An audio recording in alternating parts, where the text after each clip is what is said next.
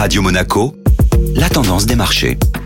La tendance des marchés avec Société Générale Private Banking. Bonjour Alexandre Rolando. Bonjour Benjamin. La saison des résultats d'entreprise bat son plein et fait réagir positivement les marchés. Les publications de résultats globalement encourageantes ont permis de porter les indices actions sur la séance d'hier. Galvanisé par son poids lourd LVMH, leader incontesté du luxe, l'indice parisien signe un nouveau record en repassant au-dessus des 7600 points. Le groupe français a fait état de résultats annuels records et supérieurs aux attentes grâce à une fin d'année 2023 dynamique tout en se montrant optimiste pour 2024. Un message rassurant qui lui a permis de signer sa meilleure performance journalière depuis 2008 à près de 13% sur la séance. Une vague d'optimisme s'est ainsi propagée sur l'ensemble du secteur du luxe, entraînant à la hausse ses concurrents Hermès, Kering et Richemont à plus de 6%. Du côté des spiritueux, Rémi Cointreau a lui aussi bénéficié des messages de LVMH tout en faisant état de signaux encourageants en Chine, ce qui lui permet de se hisser en tête des indices européens en hausse de plus de 15% sur la séance. Porté par ces bonnes nouvelles, le CAC 40 et l'Eurostock 50 repassent en